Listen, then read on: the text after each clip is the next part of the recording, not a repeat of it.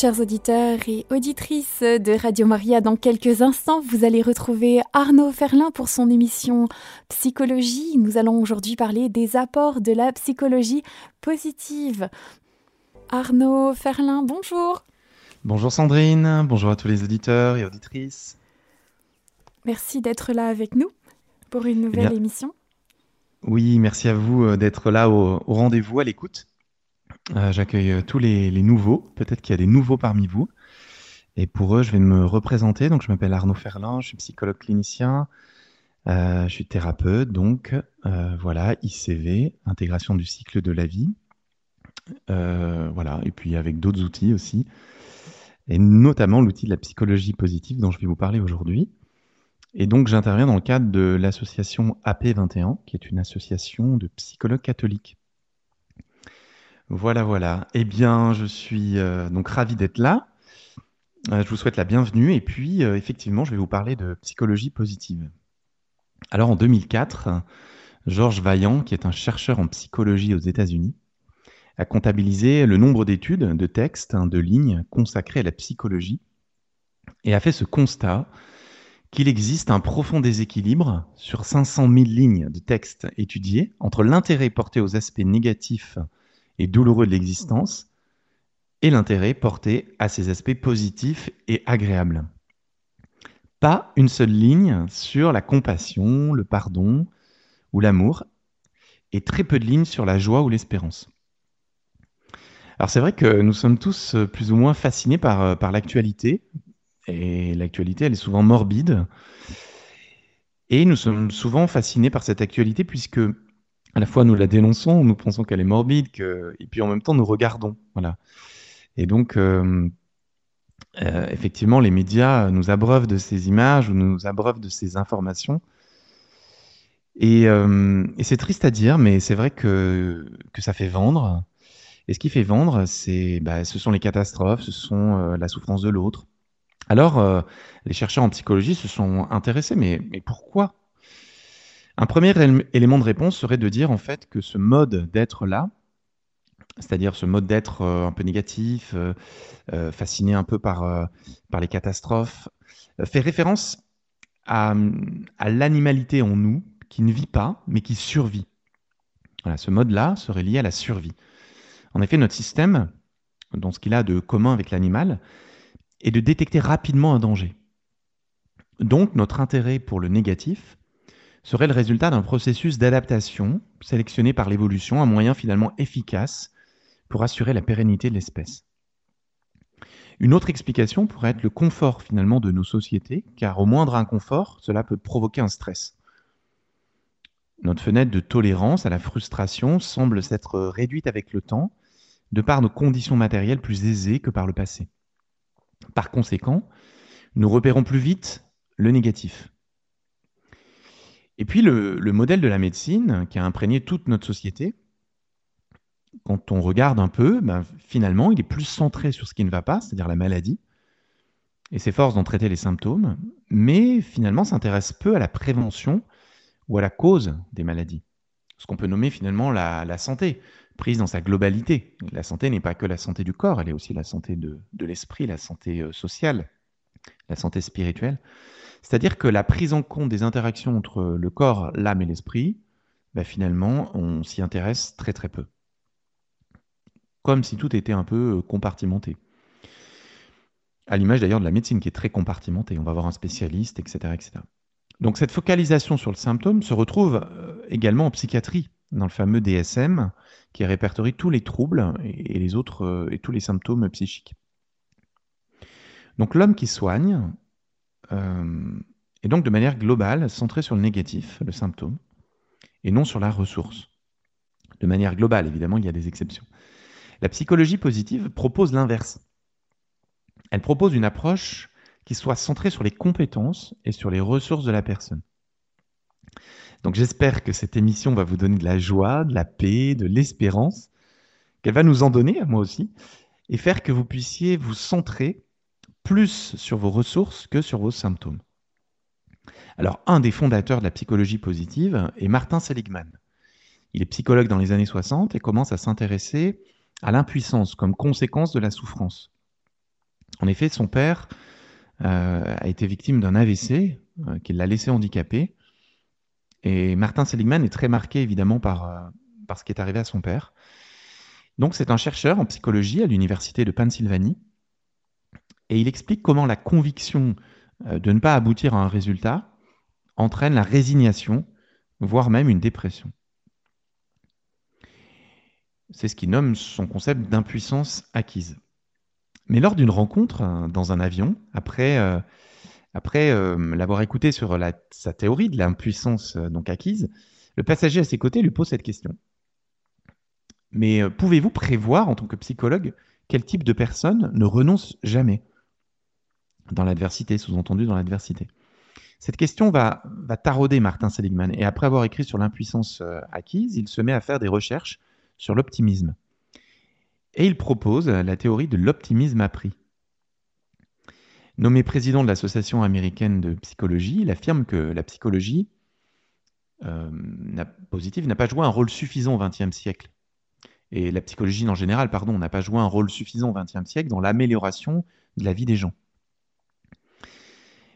La psychologie positive euh, naît donc avec Seligman, qui la voit comme une approche complémentaire de la psychiatrie ou de la psychopathologie, sans concurrence avec ce qui existe déjà. Son but est de proposer un rééquilibrage entre la vision des aspects négatifs de l'existence, sans pour autant les nier, et sa vision positive. Il veut identifier les facteurs qui permettent aux personnes et aux communautés de s'épanouir. Pour cela, il va concentrer son travail selon trois axes. Alors, les expériences subjectives positives, la satisfaction en lien au passé, les émotions agréables, le rapport au présent, le plaisir et le sentiment de bonheur. Et puis, le deuxième axe, sur les traits de personnalité positifs, la curiosité, l'ouverture d'esprit, l'authenticité, la gratitude, l'humilité, la patience. Il en répertorie euh, un bon nombre, ce qu'il nommera les valeurs. Et puis, les institutions positives, c'est-à-dire les organisations humaines qui promeuvent les valeurs issues de cet optimisme appris. Souvent, on reproche d'ailleurs à la psychologie positive euh, d'être euh, autocentrée, de finalement euh, que l'individu soit, soit centré sur lui-même et, cherche son, son, petit bonheur au détriment des autres ou alors sans lien avec les autres. Mais en fait, c'est pas du tout ça. Vous voyez que Martin Seligman fait intervenir la notion de lien à l'autre, qui va jusque dans les organisations humaines. Voilà, donc, euh, donc la psychologie positive n'est pas qu'un épanouissement personnel, un développement personnel, mais elle s'inscrit de manière plus large sur un plan social, voire politique. Et puis, la psychologie positive vient renforcer l'autonomie de la personne, dans le sens où elle, euh, elle accentue le rôle de responsabilité en évitant d'entrer ou de demeurer dans une posture victimaire. En effet, je vous rapporte à d'autres émissions que j'avais fait sur le sujet, mais la posture victimaire, c'est ce comportement, bien souvent inconscient, où la personne se refuse à demander toute aide, demeurant dans une plainte un peu compulsive. Ou bien, quand elle est en demande, elle met en échec en fait toute solution proposée.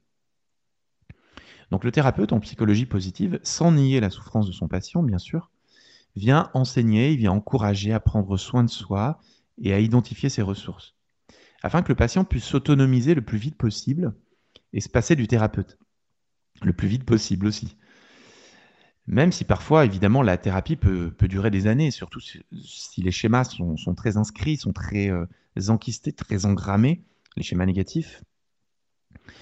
Mais il n'empêche que l'idée, c'est euh, de rendre le patient le plus autonome vite et, le plus autonome rapidement possible. Voilà.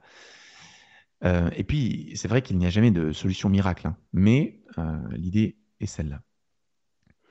Et puis, moi, je considère, comme beaucoup d'autres thérapeutes, mes patients comme des co-thérapeutes. C'est-à-dire, le patient va me guider aussi dans, dans les outils que je vais pouvoir utiliser avec lui et je vais devoir m'adapter à lui. Parce qu'au final, euh, je considère qu'il sait presque mieux que moi ce, dont il a besoin, même si ça peut être très inconscient. Donc petit à petit, dans ce dialogue avec lui, euh, je vais l'aider finalement à accoucher de lui-même pour euh, prendre conscience de ses ressources afin de, grandir et, voilà, et d'évoluer. je vous renvoie aussi à une interview que j'ai écoutée récemment la psychologue Jeanne Sio Fachin, qui va totalement dans ce sens et qui est complètement dans cette, dans cette dynamique de la psychologie positive. Elle qui a vécu d'ailleurs, elle témoigne hein, qu'elle a vécu une grande, grande douleur, puisqu'à 20 ans, elle a été, elle a été violée, et que et qu'elle s'est enfermée pendant trois jours dans une forme de, effectivement, de, bah, de, tristesse, de, dépression, en disant que sa vie serait, serait foutue. Et puis, au bout du troisième jour, elle a ouvert les volets de sa maison en Provence et elle s'est dit, mais c'est pas possible, je peux pas rentrer là-dedans, je peux pas nourrir ces pensées-là.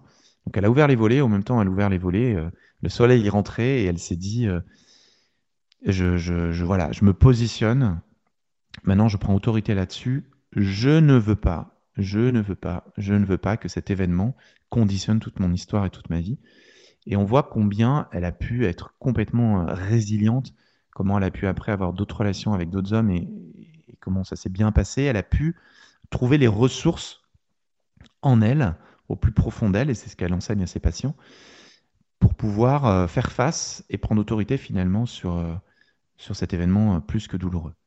Alors, c'est pas si simple, encore une fois, on a besoin d'un thérapeute souvent pour, pour être aidée, mais elle, elle a eu cette grâce, on pourrait dire, euh, d'avoir pu euh, voilà, prendre autorité et, ne pas laisser cet événement euh, la contaminer.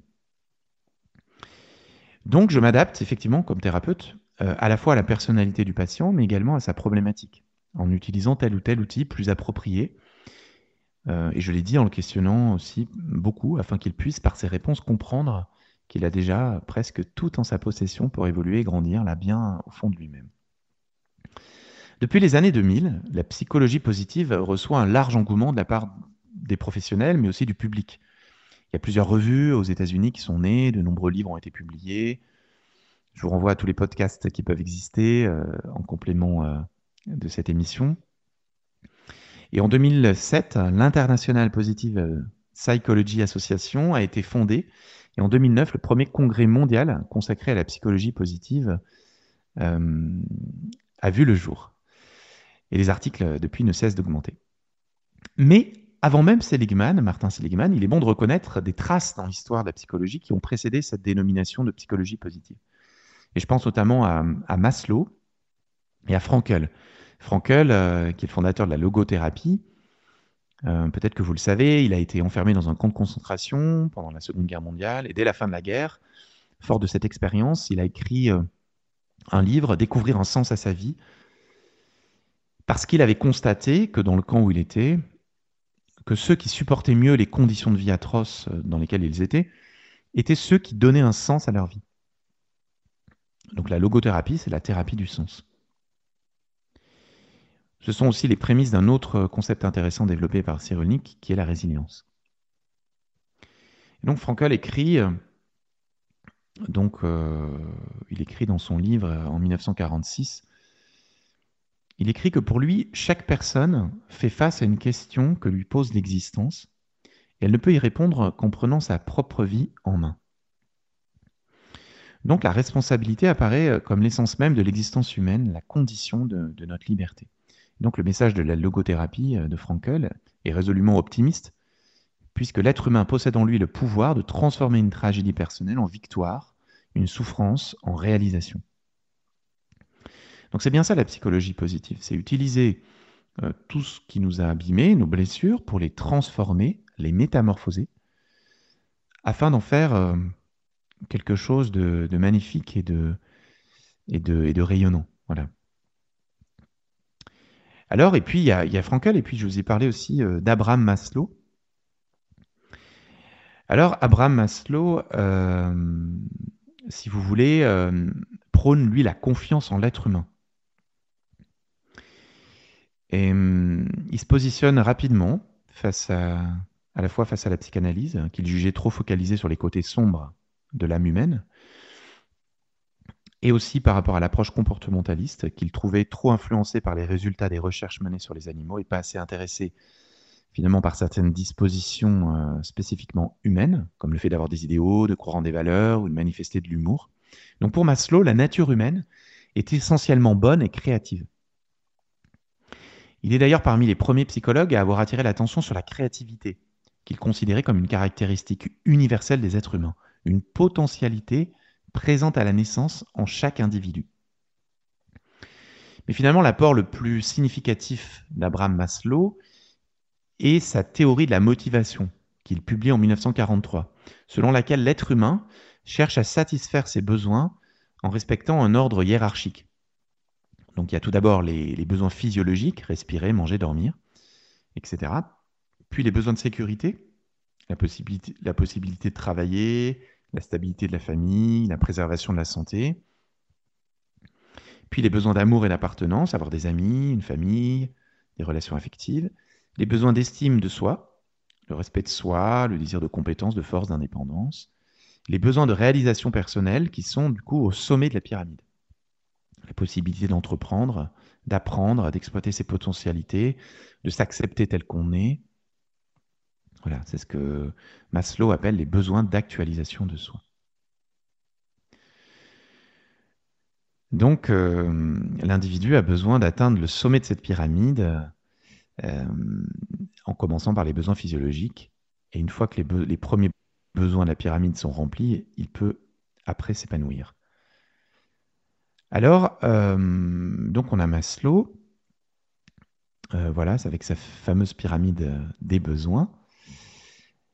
Et donc ces besoins, cette possibilité donc d'exploiter ses potentialités, rejoint un premier pilier de la psychologie positive que vous pouvez retenir, c'est celui du sens. Avec Frankel, hein, vous avez vu la logothérapie, la thérapie du sens. Et donc c'est le sens est un des piliers de la psychologie positive. Euh, et puis, je vais y revenir tout à l'heure. Et puis, on a aussi une autre figure importante euh, qui est Carl Rogers.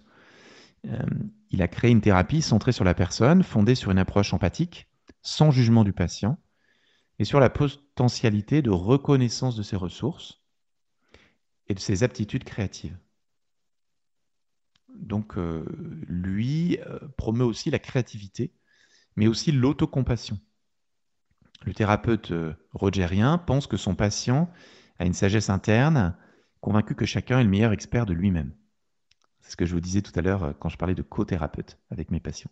La psychologie positive est donc née de la psychologie humaniste, et c'est Maslow qui utilise le premier le terme de psychologie euh, positive, je crois, en 1954. donc le but des psychologues qui, sont dans la psychologie positive, c'est de construire une psychologie du bonheur même si le bonheur peut être, euh, on va en parler un peu, mais euh, voilà, il y, a plusieurs définitions du bonheur. Justement, on, va le définir. Ronald Siegel, qui est professeur de psychologie à Harvard, le décrit comme tel. Il s'agit d'un état subjectif de bien-être associé à une absence d'émotions conflictuelles, telles que la peur, la tristesse ou la colère, et accompagné du sentiment de vivre une vie qui vaut la peine d'être vécue. Alors, euh, vous pouvez retenir ces trois points qui finalement définissent le bonheur, ou en tout cas euh, rendent compte de ces trois dimensions. Le plaisir, le sens et l'engagement. Le plaisir, le sens et l'engagement. Chacun va, devoir doser ces trois ingrédients pour être heureux. Il y a une, science qu'on appelle le démonisme, qui est le besoin de sens, voilà, qui contribue euh, qui contribue finalement plus au bonheur, parce qu'il s'inscrit dans, du long terme. Le besoin de sens s'inscrit dans du long terme. Contrairement à l'hédonisme, qui est lui le besoin de plaisir, qui est nécessaire aussi, hein, le besoin de plaisir, bien sûr, mais, euh, si on devait privilégier le démonisme ou l'hédonisme, on, pourrait privilégier le démonisme. Donc ce besoin de sens, hein, retenez ce besoin de sens. Donc le bonheur ne peut se comprendre que dans cette multidimensionnalité donc avec du plaisir, le sens et l'engagement, même si le sens est plus important. Et donc plus on vieillit d'ailleurs, et plus on recherche son bonheur dans, le sens que donne la vie, comme l'a développé euh, donc euh, Frankel. Euh, mais parfois, la notion de sens à sa vie, nous dit Gila Clara Kissous, peut être difficile à percevoir pour certaines personnes qui s'efforcent de survivre finalement dans un monde qu'elles considèrent ou qui est agressif. Et donc, elle fait référence à, un mot japonais qui, euh, s'appelle l'ikigai, en japonais, l'ikigai, qui pourrait aller plus concret et qui peut se traduire par la raison d'être, la raison de vivre, qui renvoie hein, à, la, notion de sens. Ce concept assez ancien au Japon a été popularisé par euh, le psychologue Akihiro Hasegawa, hors des frontières du pays. Et donc l'ikigai est à la fois ce qui nous pousse à nous lever le matin, ce qui nous dynamise et nous motive, mais également une manière d'aborder les choses au quotidien et de profiter de l'instant présent, quelles que soient les activités qui nous motivent. C'est donc une manière d'exploiter son potentiel et de s'épanouir dans la durée. Trouver donc son ikigai, euh, difficilement facile, hein, et c'est pas facile, ni instantané, mais c'est gratifiant une fois qu'on a pu l'identifier. Alors comment on le trouve? Eh bien, si vous voulez, on, peut faire euh, quatre cercles. Euh, donc un premier cercle avec ce que l'on aime. Voilà, un premier cercle, sur une feuille, un cercle avec ce que l'on aime. Qui, qui, interagit, donc qui est, en, qui, euh, qui est interconnecté avec un deuxième cercle, non pardon, ce dont le monde a besoin, ce dont le monde a besoin. Un troisième cercle qui est ce pourquoi on est payé quand on travaille. Et puis un quatrième cercle qui est ce pourquoi on est doué. Et donc on répond à ces quatre questions, on remplit ces cercles et puis on voit que ça fait des intersections. Alors c'est difficile à la radio de vous montrer le schéma, mais les, quatre cercles forment des intersections, c'est ça? Et donc il y a une intersection euh, euh, qui est par exemple entre ce pourquoi on est doué et ce qu'on aime, bah, c'est le domaine de la passion. L'intersection entre le cercle de ce qu'on aime et ce dont le monde a besoin, c'est la mission. L'intersection entre ce dont le monde a besoin et la vocation, et pardon, et ce pourquoi on est payé, c'est la vocation. Et ce pourquoi on est doué et ce pourquoi on est payé, c'est la profession. Et l'ikigai, c'est au centre, c'est vraiment au milieu. C'est-à-dire que on peut, quand on réunit tout ça, on peut comprendre euh, en fait ce qui nous, euh, ce qui nous motive. Et ce qui fait que qui, vient, euh, par exemple, dans un travail, quand on cherche un travail, eh bien, on va pouvoir euh, faire interagir ces, cercles et comprendre euh, de manière plus objective, finalement, si ce travail nous convient, si toutes ces dimensions sont honorées. Voilà. Donc, on peut répondre à ces quatre questions. Qu'est-ce que j'aime faire? Quels sont mes talents? À quoi je suis payé Et qu'est-ce que j'aimerais laisser derrière moi ou ce dont le monde a besoin Voilà. Euh, les trois, voies aussi, on pourrait donner trois voies là pour trouver du sens, pour trouver son ikigai. Euh, ça peut être l'art en général, on a parlé de la créativité, mais c'est très très important. Euh, simplement déjà commencer à exprimer sur un papier avec un crayon ce qui nous passe par la tête, de pouvoir avoir ce rapport à la créativité dans, nos vies, ou, par exemple simplement changer notre manière de faire la cuisine, faire une autre recette, tout ce qui va promouvoir euh, qui va donner du sens, qui va nous mettre euh, voilà, euh, dans d'autres dispositions que la routine va nous aider. La guérison par la lecture aussi. Alors, il y a un site, je ne suis pas allé voir, mais qui s'appelle Love for Livre, ce qu'on appelle la bibliothérapie. On peut utiliser des lectures qui nous font du bien. Des gestes de gentillesse pour soi. Voilà.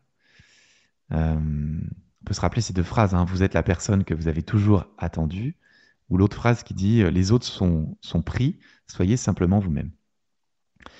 Alors, il nous reste euh, quelques minutes. J'aimerais vraiment euh, vous partager une notion très importante en psychologie positive. Donc, on a vu le sens qui était très important. Mais j'aimerais vous parler du flow. Alors, qu'est-ce que le flow? C'est un terme anglais euh, qui veut dire flux en français. Donc, qu'est-ce que le flow? Alors, on peut parler aussi d'expérience optimale. Alors, c'est un auteur qui, est, qui, est, difficile à prononcer et encore plus difficile à écrire. Alors voilà comment, je vais l'appeler. Je l'appellerai juste euh, Mi, Miaï. Voilà, Miaï, c'est son prénom, Miaï. Et son nom, c'est euh, Sainte Miaï. Voilà. Donc c'est un peu compliqué à prononcer. Euh, donc Miaï, donc c'est un psychologue, euh, nous parle en fait de l'expérience optimale, du flow. Très tôt dans sa carrière, il s'intéresse aux conditions du processus créatif. Il observe des peintres au travail et il constate euh, qu'ils étaient totalement concentrés sur leur ouvrage. Ils n'éprouvaient ni la faim, ni l'inconfort, ni la fatigue. Et lorsqu'ils avaient terminé leur œuvre, ils s'en désintéressaient pour en commencer une autre. Le témoignage de ces artistes ne laissait aucun doute pour lui, ce qui les incitait à peindre n'était pas le fait d'obtenir de la reconnaissance ou de l'argent, mais tout simplement la satisfaction de tremper leur pinceau dans la peinture, de poser des couleurs sur la toile et de se laisser emportés au plus profond du sujet représenté, finalement en fusion avec leur projet, suspendu dans le temps, évaluant un instant après l'autre la matérialisation de leur vision, baignaient dans une sorte d'état de grâce. Ils ne recherchaient pas non plus de gratification extérieure. C'est simplement l'acte de peindre qui suffisait à les motiver et à les combler. Donc euh, Mirail, euh, désireux de mieux comprendre euh, la motivation de ces peintres, il interrogea d'autres passionnés, totalement aussi accaparés par leur occupation, donc parmi lesquels des joueurs d'échecs, des grimpeurs, des grimpeurs de haute montagne, des danseurs, des chirurgiens. Et tous lui avouèrent retirer un véritable plaisir de leur engagement dans l'action. Alors cette jouissance n'était pas d'ordre sensuel, c'était plutôt une profonde satisfaction éprouvée avec du recul par rapport à l'expérience elle-même. Jouer, escalader, danser, opérer n'était pas forcément facile, mais représentait une fin, un but en soi. Donc c'est ce qu'il a nommé euh, des activités autotéliques, du grec auto, soi-même, et télos, le but, au cours desquelles les personnes interrogées se sentaient comme emportées par un courant, donc le fameux flot, portées par un flux totalement immergé dans ce qu'elles faisaient.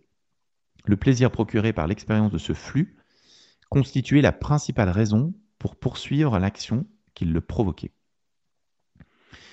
Donc c'est vraiment la notion d'activité autotélique, vous l'avez vu, des activités euh, euh, qui ont un but en soi. Euh, donc Miraï a très bien décrit ce genre d'expérience de flow, de flux en français. et en questionnant les gens à différents moments de leur action, il a pu montrer que la sensation de, de flow correspond à une période de concentration intense sur le moment présent, vécu en perdant la notion du temps qui passe, dans l'oubli de soi, sans être perturbé par des pensées qui ne sont pas en rapport avec l'activité en cours, tendu vers un but précis et bien clair, sans se focaliser sur l'accomplissement de cet objectif, mais tout en se consacrant exclusivement à sa réalisation. Animé par le sentiment de contrôler la situation avec aisance et compétence, ce qui donne l'impression d'agir sans effort. L'oubli de soi dont il est question ici est en fait la disparition de toute préoccupation à l'égard de soi-même au profit d'un engagement total dans l'action en cours. Et donc, ça provoque l'impression de, ne faire qu'un avec l'activité à laquelle on est occupé. Donc c'est important de, comprendre cela pour pouvoir euh, repérer dans nos, quotidiens euh, ces états de flot, euh, ces activités qui nous procurent cet état de flot parce que c'est là où nous allons pouvoir nous ressourcer. Et c'est ce qui va euh, permettre euh, d'éviter le burn-out, par exemple. Voilà, ce sont ces, euh, activités.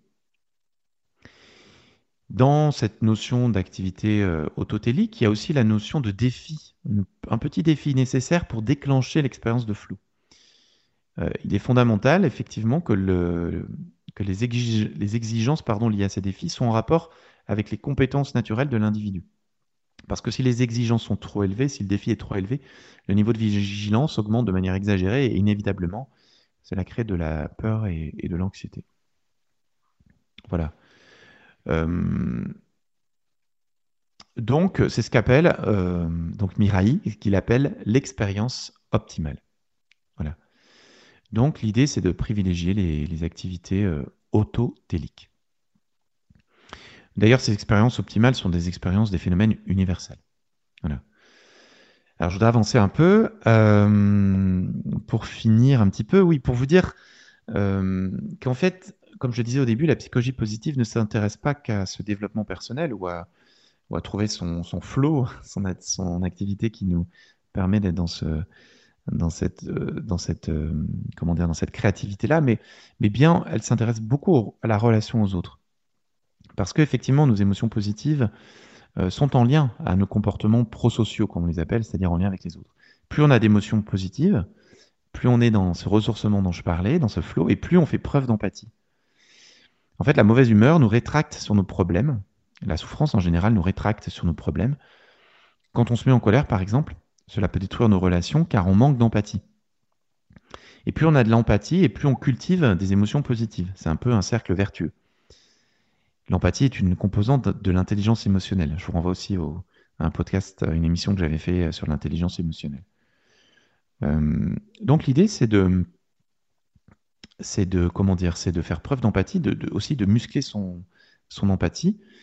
Euh, et on s'est aperçu aussi, euh, j'ai écouté une émission aussi là-dessus, que en fait l'empathie peut être plus large. On peut appeler aussi la compassion quand elle s'élargit vraiment à tous les êtres humains, même aux animaux. Parce que parfois, l'empathie, elle est réservée à notre cercle d'amis ou à notre cercle familial. Et parfois, elle est, euh, elle est un peu restreinte. Donc, l'idée, c'est vraiment d'ouvrir, d'ouvrir, d'ouvrir. Donc, pour résumer, la psychologie positive est un art euh, de l'observation euh, où il peut exister un quotidien vraiment de bonheur et qui prend en compte toutes les dimensions de son être, l'être dans son intégralité. Et la notion d'équilibre aussi est très intéressante euh, entre une forme d'ancrage dans le quotidien et puis une forme d'ouverture aux autres, à soi, à nouvelles activités. Euh, vous l'avez compris, euh, pour être dans le flow, il ne faut pas tomber dans la routine, il faut pouvoir transformer cette routine en des activités voilà, totalement différentes, mais qui, qui, amènent de la créativité. Finalement, si vous voulez, ce n'est pas le quotidien qui est gênant, c'est plutôt euh, ce qu'on va en faire et comment on va, on va euh, tous les jours y mettre de la créativité, y mettre, euh, y mettre, quelque, y mettre ce positif. Voilà. donc la psychologie positive permet de trouver en soi des ressources et d'aller explorer nos étagères qui sont pleines de ressources. Voilà. Puis n'oublions pas la prière, hein, sera mon dernier mot avant de vous laisser la parole. Donc la prière qui est, qui est, qui est, qui est vraiment un épanouissement euh, aussi dans les trois dimensions. lâcher prise dans la prière, euh, la prière de louange, où on, entre dans, dans, dans, des sons, dans, dans de la musique. Euh, ça peut être très important. Et puis aussi la prière comme acte de gratitude. On n'en a pas parlé ici, mais tout, tout, ce qui, tout ce qui est acte de gratitude a été beaucoup développé par la psychologie positive. voilà. Merci Arnaud. C'est une émission donc nous parlons en psychologie des apports de la psychologie positive. Arnaud, nous avons Geneviève avec nous.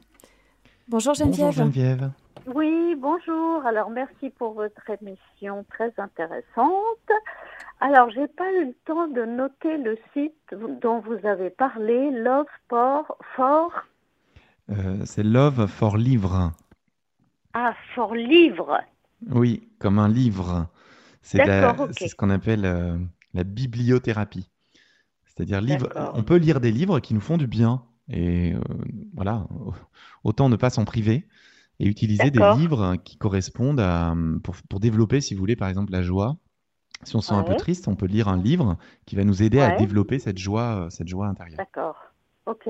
Donc c'est une, enfin c'est un, ça ressent, comment dire, euh, c'est un recensement un petit peu de tout ce qui peut nous apporter au niveau euh, euh, positif. Exactement, mais à travers les hmm. livres. D'accord, mais ce sont, on, peut écouter par internet, par exemple, ces livres? Alors je sais pas, il faut que vous alliez sur le site et vous, vous verrez bien, il y a plein de. Ouais. D'accord, il y a les titres au moins. Ils vous guideront, je pense. D'accord. Merci beaucoup pour votre émission, c'est très intéressant. Ben, merci à vous. Allez, bonne journée, au revoir. Merci, Geneviève. Oui, je voulais, euh, je voulais vous parler donc euh, toujours de rester dans, ce, dans cette dynamique du flow, du flux. Euh, et ce qui est très important dans ces activités donc autotéliques, hein, qui ont un but en elles-mêmes, c'est la notion de concentration. Et c'est vrai que euh, le bonheur d'être concentré est de plus en plus difficile à connaître dans nos sociétés contemporaines parce que on a beaucoup de sollicitations qui accaparent notre attention. Euh, on peut être vraiment euh, distrait, on peut, on surfe sur Internet tout en gardant un œil sur les messages reçus par nos téléphones.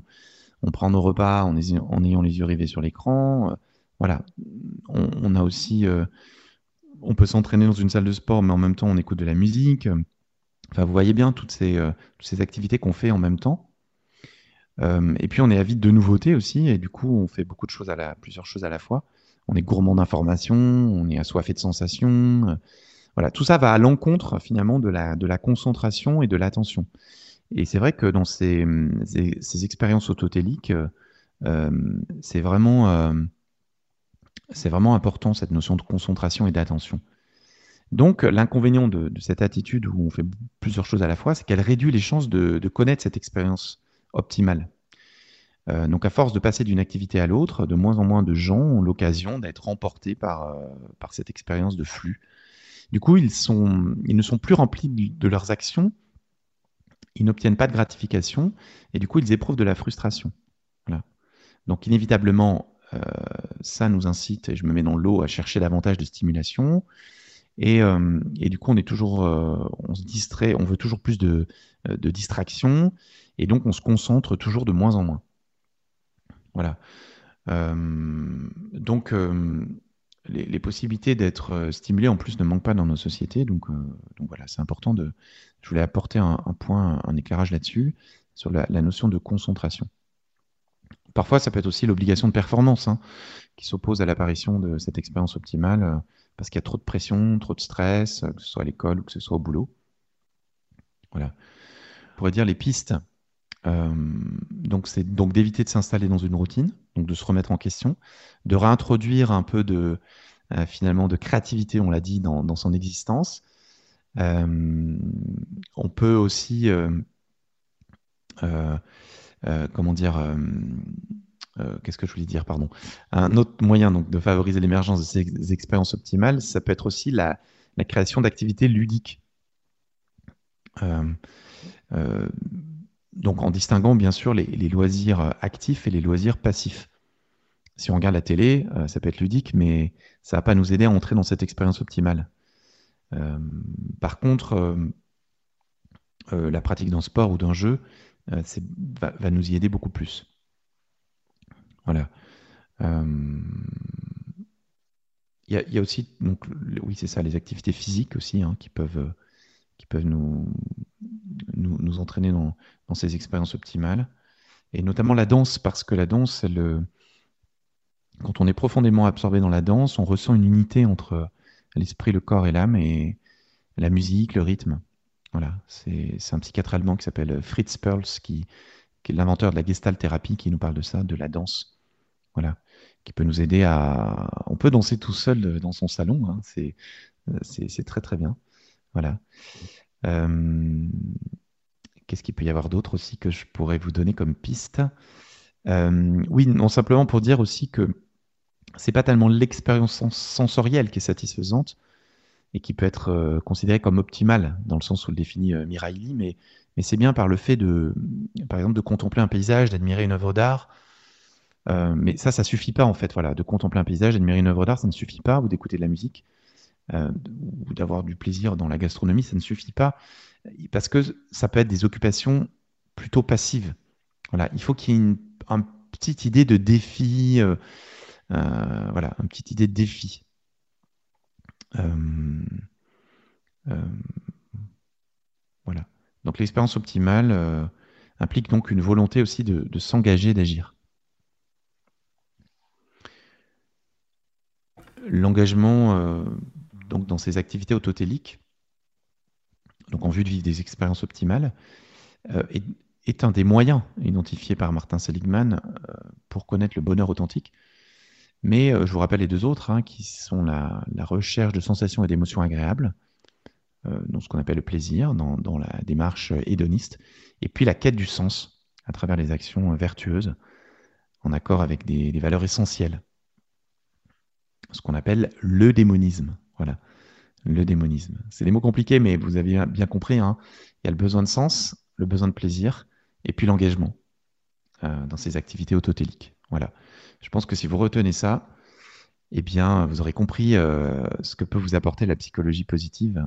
Après, euh, il reste à le mettre en place dans sa vie, dans son quotidien. En tout cas, merci Arnaud pour cette très très belle émission. Nous te retrouvons très très bientôt lors d'une, d'une prochaine émission. eh bien, je vous souhaite à tous et à toutes une excellente journée en cultivant vos pensées positives, vos émotions positives et de l'empathie avec vos proches. Et je vous dis à très vite. Merci Arnaud, à très bientôt. Chers auditeurs et auditrices de Radio Maria, nous étions dans l'émission Psychologie. C'était Arnaud Ferlin dans cette émission. Si vous souhaitez les réécouter, nous parlions des apports de la psychologie positive. Vous pouvez le retrouver sur notre site en podcast sur le www.radiomaria.fr.